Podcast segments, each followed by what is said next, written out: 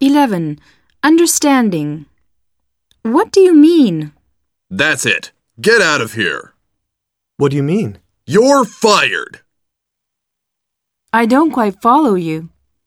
People tend to judge a company by its employees. I'm sorry, I don't quite follow you. In order to give the right impression, I think you should dress more formally in the future. Do you mean? I've had it. Goodbye. Do you mean you want to go home now? No, I mean I want to end our relationship. I understand completely. I'm sorry, but I can't go to the concert this weekend. Don't worry, I understand completely.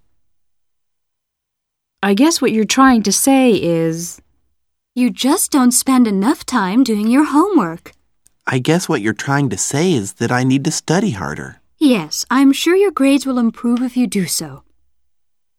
So, what you are saying is that. I was really disappointed to find all these typing mistakes in your reports. So, what you are saying is that I need to be more careful when checking my spelling? Do you see my point? Do you see my point? I think so.